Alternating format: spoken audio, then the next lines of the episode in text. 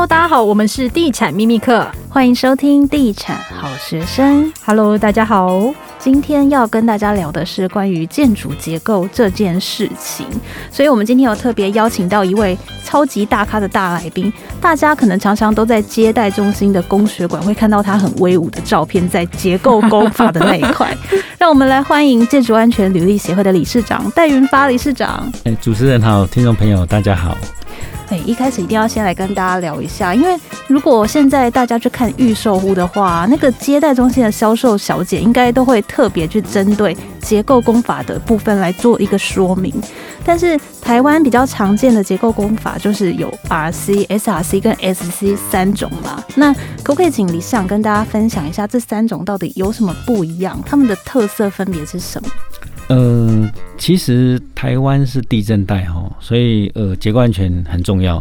所以说大家在买房子的时候，呃，销售的小姐也特别去琢磨这一块哈。那我想 RC 就是基本上就是我们一般业界哈在社会上看到最多的，几乎百分之九十以上所谓的钢筋混凝土的哈，就是巴提亚。空阿摩托这个哈，这种是最最常见的，这个是占了百分之九十，也是呃技术最成熟，那 CP 值最高的哈。好，那这是一个大家都比较了解哈。那另外一个是呃 SC，SC 其实基本上它一般来讲，大家就认为说是更贵的哈。SC 跟 SRC 大家认为说外外储是用更更贵的，就是说用钢构为主的哈。那两种又有什么差别呢？SC 它是主体结构大柱大梁，在做结构设计的时候都是以钢构为主，所以钢构为主去算整个结构安全之后呢，因为它它怕火嘛，钢骨怕火，所以说它就会用十公分哦去包外围，把包起来做一个防火披覆的一个概念哈。所以说这个就是呃 SC 这种通常用在三四十层楼的高楼哈，因为它的那个柱子的尺寸可以比较小。好，那这是 S C，另外 S R C 它就基本上是，它是有 R C 又有钢骨的优点，也有 R C 跟钢骨的缺点哈。就是说，基本上怎么讲呢？它就是说，中间是钢骨，可是它外面钢骨外面是包覆十五到二十公分的混凝土，而且它那二十公分里面都还会放一些大号钢筋，所以说在做结构设计的时候。SRC 的案子是钢骨跟外面的钢筋都要一起做计算，来抵抗那个地震力。哦，所以说 SRC 的案子其实基本上它是比较壮，可是呢，它的一些要施工的一些细节，比如钢骨要焊接焊得好，哦，那钢筋要把它绑得好，也都是要同时做到，哦，它才可能够发挥它的最大的一个优势。哦，所以不是 SRC 就是最好的，就对了。呃，其实这三种都有。它适合使用的地方，哈，其实我是觉得说，大家都不要有一个迷失，说我我做钢构就一定比较安全，或者说我不做钢构就就比较不安全。其实上这是不对的。其实 R C S R C S C 都是一个建材的使用，嗯嗯，的选用，重点还是它设计要把它做到。第二就是施工品质要做到，它才会安全。不是说用哪种材料它就安全。嗯，因为以前总总是会觉得说，好像 S C 感觉就最贵，好像最好会有那种，其实消费者会有那种感觉，对不对？呃，其实没有错，一般人会觉得说，哎、欸，我用比较贵的就表示比较好。哦，那 S C 它基本上它的钢骨用量比较多，所以它会比较贵。那 S R C 钢骨用量是第二多，那 R C 是钢钢筋各方面的用量相对是稍微少一点。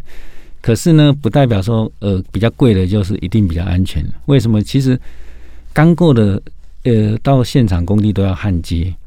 那焊接工其实现在很贵，大家都知道哈。嗯、现在看大家都在谈说，哦，那个工资工资、啊、大涨啊，常常媒体就会写一个最贵的出来讲，就是说焊接工一万块找不到人。那是真的这样吗？看完我都想去学焊接了。基本上哦，焊接工下是呃，有些人是说七千块啦，到一万块都有。那确实人很少，因为焊接工是要有技术的哦，而且要经过考试，而且焊接你看它那个一直会有那个吼那个光嘛，哦，那是对眼睛也不好，所以确实呃是很贵。也就现在就很缺这种焊接工啊。那可是你的工地钢构那么多要焊接，那能够焊得好不好？所以说这就是相相当重要。所以说，不要认为说，哎，钢构就一定就是最好哈。那重点是钢构是一个材料的应用，重点是它焊接啊，焊接的好，它才会好。那假如它没有办法把它焊接好，它就未必好。好，所以我讲一个重点就，是安全的建筑有两件事要同时做到。哦，我特别强调同时做到，就是说要有好的设计跟好的施工品质。哦，不是只有说用哪一个材料它就是安全的。哦，这这个观念不对。嗯。所以在想要请问一下理事长，所以在我们挑选三种不同的结构工法的建案的时候，我们要分别去注意哪些？像刚刚理事长就有提到说，如果要选这个钢构的，你就要去留意它的焊接嘛。那如果是 RC 或 SRC 呢？呃，其实哦，就是一样，不管是 RC、SRC、SC，要选购他们都是在留意同样的事情，一个是设计上有没有做到，第二个是施工品质上有没有做确实。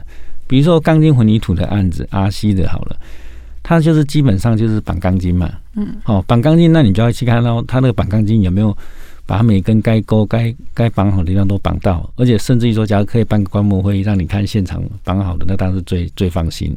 哦，其实这个就是要现场施工有没有做到。那 SC 呢，它主要是焊接，所以说你可能要看看说它的焊接有没有做过一些焊道的检验，哦，有没有找那个。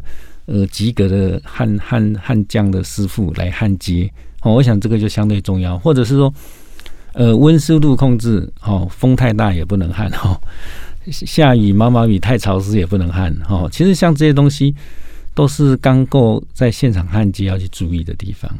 好，那 SRC 的话，它基本上它就是刚刚我讲的，它有 RC 跟钢构的一个优点。相对在施工上也有这两个要去注意的一个考量的点，比如说它里面有钢骨，所以它的焊接品质要做到，好，有没有经过一些检验哈？那这第一，第二，它外表的钢筋要去包覆的时候，哇，里面又有一根钢骨，外面又要绑钢筋，非常难绑，好，非常难做到品质。所以说它有没有很认真的去把每根钢筋把它绑好，哦，而且可以透明化。这个就是呃，SRC 要去注意的地方。之前就有粉丝就在问说，是是买超高楼层？因为我们常去一些暗场，他们就会说，其实你们买超高楼层的建案是比较有保障的。之前不是有人说，就是超高楼层必须要经过一个五人以上的小组审查，这个是真的吗？呃，其实哦，呃，应该这样讲啦，安 安全的建筑两件事要同时做到，是哪两件？好的设计，对。跟还有施工，好的施工，这要同时做到。那其实基本上他们在讲说啊，那比较高层的建筑哦，是经过结构外审，对，所以说表示会比较安全。其实基本上说明哈，一般现在的呃专业的结构技师他们在做的一个计算，基本上其实安全性都还还算不错，好，还算不错。那当然就说呃十五楼以上哈，五十公尺以上的建筑。它会要经过一个结构外审的单位再去做审查，那当然说，哎，经过审查感觉上比较放心。那当然也也不能说审查是没有意义的了哈，当然还是有它的帮助。不过我想说，基本上有一个基本上有达到一个基本水准的结构技师，它计算基本上都可以达到安全。我想说，设计上的安全相对容易做到，反而是施工品质那一块是相对难的哈。所以其实我。我我是觉得说，呃，主要是要施工有没有做到，也很重要，不能不能只看其中一个点。嗯，对。那我们也有准备一些关于结构工法的快问快答，想要来问理事长。OK OK。第一题，请问哪一种工法施工难度最高？呃，这三种里面哦，SRC 最难。SRC 是最难的，对，因为它钢骨要焊接也要焊好，然后。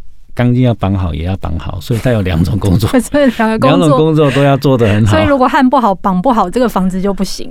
对对对，那再过来呢？哎，SC 就是变成是它很简单，它就是焊接嘛，焊好就对，焊好就好。可是这个焊好就好这件事也很困难，就是相对呃，在户外不是在加工厂里面作业的哈，是在高空作业的，其实呃也有它的一个要考量的一个问题跟风险了哈。那反而是 RC 的部分是呃最简单的，也最纯熟的哈。那尤其呃，假如你担心说一根钢筋一根钢筋绑很难绑好的话，像现在我们在推动一些系统化的工法，都可以变成是一整片一根钢筋绕到底都绕完了，加工厂加工制品直接拿来放就好了。所以说它的安全性各方面是更确保了。所以你就不用担心。比较不会有那个人工的误差，已经模组化了。对对对，它已经完全模组化，而且可以把建筑每一个难做的地方，每一个会裂会漏水的每个地方都这样做。所以说这已经都做得到了。所以说反而是，假如你是 RC 的案子，你能够用这种系统化的工法去做的话，基本上它的安全性是非常高的。那 RC 是不是在混凝土的干燥这些要特别去注意？呃，RC 跟 SRC 都一样哈，就说呃，混凝土灌浆的时候，哦，它要做一些养护，而且它灌浆的时候，它要想办法说要把它做一些导石啊哈，它要把它导石，不能说灌进去说到处都蜂窝，那当然就容易会漏水，容易漏水哦。所以不过其实这一个点在混凝土，假如呃愿意去。花一点点心思去把它的混凝土的流动性跟摊度考虑的话，基本上这个问题都可以解决，相对简单。那像那种雨天施工是不是比较有一些风险呢？呃，雨天施工只要不是呃，假如以灌混凝土而言，然后只要不是哇那个好大雨哦，其实假如是一般的一般的雨是还好。对对对，只要不要是好大雨就好，好大雨真的就会影响比较多。你之前有听说有那个建商为了赶工，七天一个楼层，这种也是有听过。呃，这个是早期啦，嗯，早期真的是七天八天一个楼层，很拼哎，不是很可怕，对啊，里面不会都都没有养护呢。诶、欸，这个部分就变成说，呃，早期吼，其实他们就就去谈说，他用两套半的模板去轮流替换然后，所以说增加模板的次数，所以说，呃，现场的工期就让它缩短。呃，这个部分事实上，我们那时候也有建议政府说，其实他不能这样直接用算的，他要用看说，实际假如他七八天一层的话，变成说，他前一天灌浆灌到晚上傍晚，第二天一大早，他的施工的的的东西就要又要再压上去，他才来得及七天八天一层，所以这样的话，等于说他第二天根本都还没有满二十四小时，他又有东西压到他的上面，嗯，实际上这个是。或者是震动，这对结构的一个混凝土来讲是不好的，是等于是会让它有点受伤了。好，所以说像现在政府已经都不让这个缩短工期哦去执行了，现在现在就没有这个问题了。那一般养护大概要多久？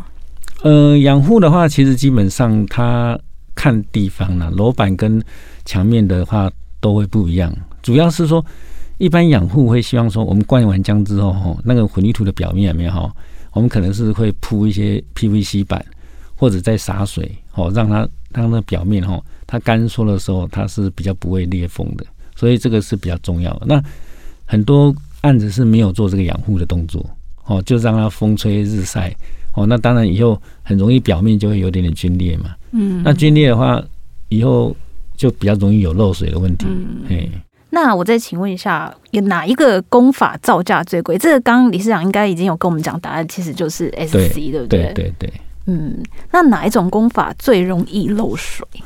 哪一种工法最容易漏水？假如以这三种比起来的话，SC 因为它是钢骨的，纯钢骨为主，它很软，它很软，地震来相对会怎样？摇晃，摇晃比较大。哦，那地震来、台风来，风都会摇晃比较大。所以它摇晃比较大，假如它的外墙又是用钢筋混凝土的 RC 墙包起来的话，它一个摇晃大，外面又是很硬的呃薄的墙壁，那相对它容易裂的机会就会比较大一点。所以相对而言，就说呃一般 SC 的案子，他就要想办法说，诶，因为它太软，所以他想办法做一些支撑了没有？让它的舒适性回过来好一点，改善它的舒适性。好，那。呃，外墙相对，假如因为这样子还是变位还是比 RCS RC 大嘛，所以会建议他们说，他们的外墙的一些墙壁的钢筋的施工的细节有没有，尽量用这种系统化的工法，让它把它维护的比较好，比较不会以后比较不会裂，比较不会漏水。对。那哪一种工法防火性最好？防火性的话，其实基本上，呃，RC 的最好哦，SRC 也都还不错。那 S C 它就会稍微差一点点。嗯，因为我之前才刚采访过理事长关于那个建筑防火 这这件事情。哎，不过我很好奇哦，像你说 S C 会比较差一点嘛？那他如果是真的，如果可能他在施工的期间，然后他真的遇到了火灾，那这样子未来是 OK 的吗？呃，S C 基本上房子盖好之后，他都会做一些防火批复的动作。哦，基本上都都不用太担心。那可是，在施工过程，假如发生发生大火，它确实钢骨被火烧到的话，它就会比较要去经过一些试验，看看说它的那个钢骨破坏的程度是怎么样。哦，我想这个就是蛮蛮复杂的哈。我想其实，呃，前两年也有建筑工地那个被火烧嘛，哦，钢构的嘛，所以说其实这个就是一个困扰哦。所以说，我想其实，呃，焊接会有火花嘛。对然后，假如它又有一些模板或者是易燃易燃的一些材料的话，它就很容易着起来。好，所以这个是工地的管理很重要。嗯，所以 SC 的工地管理这件事情也很重要。呃，有焊接的地方，比如 SC、SRC，其实都要特别注意焊接，它会有火花嘛。嗯。哦，这个部分那又有夹又有模板，两个一个会有火花，一个会有木头，就很自然的会容易有这个风险，所以他们。反而有这种的呃施工的工地哈，它这些呃焊接跟跟材料的一个堆置都要特别注意。嗯嗯，那哪一种工法它的隔音效果最好？呃，其实我们都知道，呃，有钢筋混凝土的哈部分，它隔音会比较扎实，会比较好。哦，所以说其实基本上，假如说我们是 RC 或 SRC，基本上它隔音都会比较好。那 SC 就变成说。有些楼板它会用 deck 板，因为赶工期嘛，那 deck 板它会凹凹凸凸的，对，所以那个缝就 每个都要去把它塞好，就比较辛苦哦。所以说也有可能会造成它的隔音会稍微差一点点，哦，所以很多很多才会去尽量变成说有些就做成 SRC 的那种概念，或者是楼板它不要用 deck 板。哦，这样的话让它比较平整。对，那大家也会很好奇，因为老房子其实结构工法就是大家也会特别的留意，尤其是台北市这么多的老房子，四五十年老公寓满街都是。那他们有办法增强他们的结构安全吗？呃，要增强结构安全，呃，一定是有方法的哈。可是我们是觉得说，假如你已经都已经是三四十年、四五十年以上的一些建筑，除非是说。有一些历史性价值的了哈，那没有的话，假如是一般的建筑，说真的，你花很多钱去补强它，其实意义不大。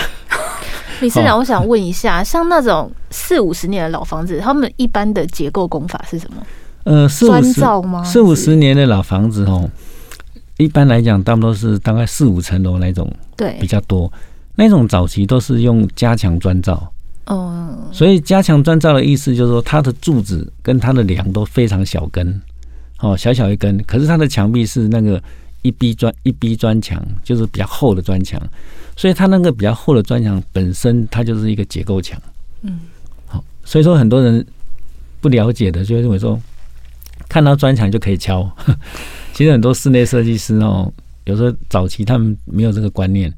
像说，比如说，我们假如是在呃，比如我们东区很多那个大马路里面的的一巷、二巷那些地方，有很多的四五层楼的房子，可能一楼都被打打开，打得很开阔，当做那个很危险哦。对，当做是超市也好，或者是一些呃一些餐厅也好，他们就会开大大的嘛，哈，这样才会好看嘛。嗯。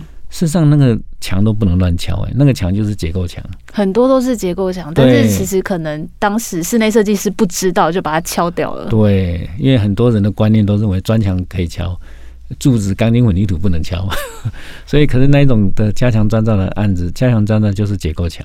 嗯，所以说这个是很重要的，呃，尤其老旧建筑这个观念要让大家了解，所以它那个砖墙都很重要。那如果我要去加强它的结构，可以怎么做？因为现在毕竟现在双北市房子也是蛮高的，他们会不会算一算，其实费用这些其实还比买一个新房子来的比较便宜一点？呃，其实应该是这样讲，你非常老旧的建筑，你要去做结构补强，当然是可以哈。嗯、呃，就是说，我们一般来讲比较常做的方式，就是把柱子外面再包二十公分的混凝土，哦，把它变大，或者是说增加那个剪力墙，哈，把那个墙墙再做啊钢筋混凝土墙把它加进去，这两种做法是最常见的。不过我们是觉得说，除非你的案子有特别的呃一些想保留，没有的话，其实已经到四五十年了哈，其实以前可能也都没电梯，哦，那。呃，空间的使用各方面也都没那么好，所以我们会建议说，假如真的那么老旧的建筑，呃，可以的话，尽量是做围绕都跟去改建。事实上，对你们的建案的那个价值是更高的，对结构安全也对结构安全也会更好，而且以后整个舒适居住舒适性也会好很多。嗯，那既然刚刚理事长有提到电梯，我们要帮那个粉丝进行一下粉丝的服务，嗯，因为最近就有粉丝来私讯我们说他们是老公寓，那想要安装电梯。那请问这个要注意哪些事情？每一个老公寓他们都有这个条件去安装电梯吗？嗯、呃，其实老公寓安装电梯这件事情跟政府在推动围绕都跟的政策有点点相互的，有点点互相抵触啊。当当然是说两种都可以选用了哈。那我想老公寓其实基本上它要加装电梯之前，我们会建议说它要做一个安全的鉴检。确保它的结构安全性是 OK 的，嗯，哦，它的结构安全都比较没问题，你再来加装电梯，嗯，才可以加装电梯。那假如你的本身结构就已经呃很不好了，那我们就会建议说，假如你要加装电梯之前，你要把结构做一些补强，补强完再来装电梯。而且甚至于说，有些四五十年的建筑，它已经非常老旧了，所以说真的真的已经到了该 该改建了，你还去装电梯，就有点可怕。其实我就举一个例子，呃，大概几年前哈，有一个朋友找我去看民生社区里面的一个房子，哇，他们那个大概四五层楼的，他找我进去看，我发现哇，到处裂，到处漏水，而且混凝土都剥落得很严重。那他们想的就是问我说，可不可以加装电梯？那我看到那个建筑，我都觉得说，哇，那个好危险了，都已经很破旧、很危险了。可是他们那边的房房价还不错。所以他们就是希望说，哎、是不是？他说很多建设公司跟他们谈围老都更嘛，哦，那一平换一平，他们说他们的这个房价很好，他要一平换两平，或 或者一平换三平，他才要。所以说他就是呃，想要再加装电梯。可是我就建议他们说，他们的结构到处都破裂的，已经非常严重了哦。真的是你这个这么危险的建筑，你还加装电梯就没有意义。所以我会建议说，你要加装电梯之前，结构安全要先确保是没问题，再来做这件事情会比较好。他他是不是也会考虑到说，你这个社区本身的规模跟大小？如果是比较小的那种公寓，可能就没有空间再去加装电梯，或者是电梯要放在外面，对不对？呃，对，加装电梯的话，其实要看看你的你的大楼、你的那个公寓有没有地方可以加装电梯，而且有时候会影响到一楼的使用嘛。可能也要跟一楼的住户做沟通，嗯，对，这个基本上是可以去规划配置的。哇，那今天真的也非常谢谢理事长来上我们 Podcast 节目。那我们最后要帮他。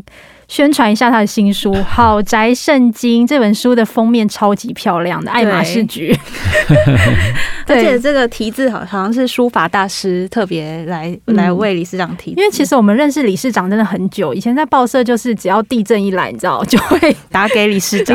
理事长不好意思，那个因为现在昨天地发生了地震，那我们可能要询问一下那个建筑结构安全的部分。